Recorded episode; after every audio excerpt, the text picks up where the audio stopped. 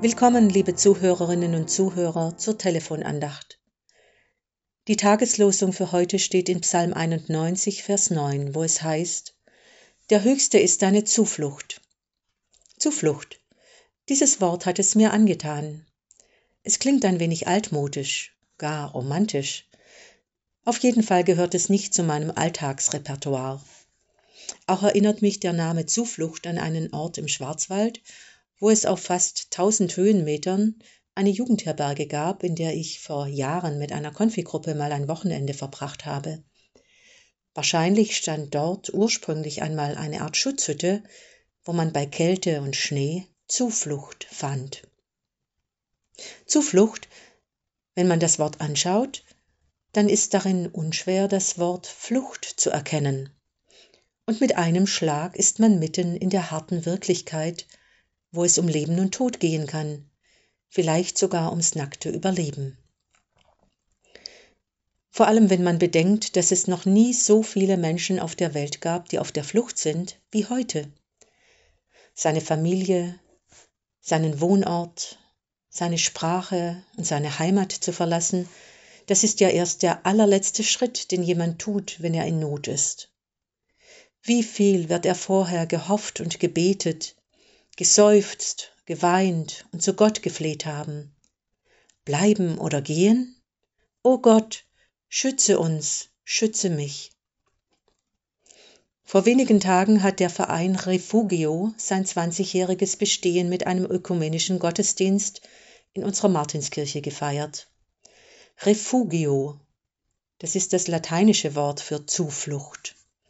Und tatsächlich wurde der Verein gegründet für traumatisierte Geflüchtete, für Menschen, die Gefahr oder Folter, Mord an ihren Angehörigen, Vergewaltigung auf der Flucht und dergleichen hinter sich haben.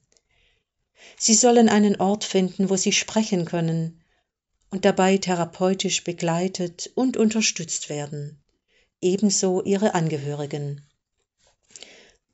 Refugio e.V. ist eine Zufluchtsstätte für die zutiefst verletzte Seele.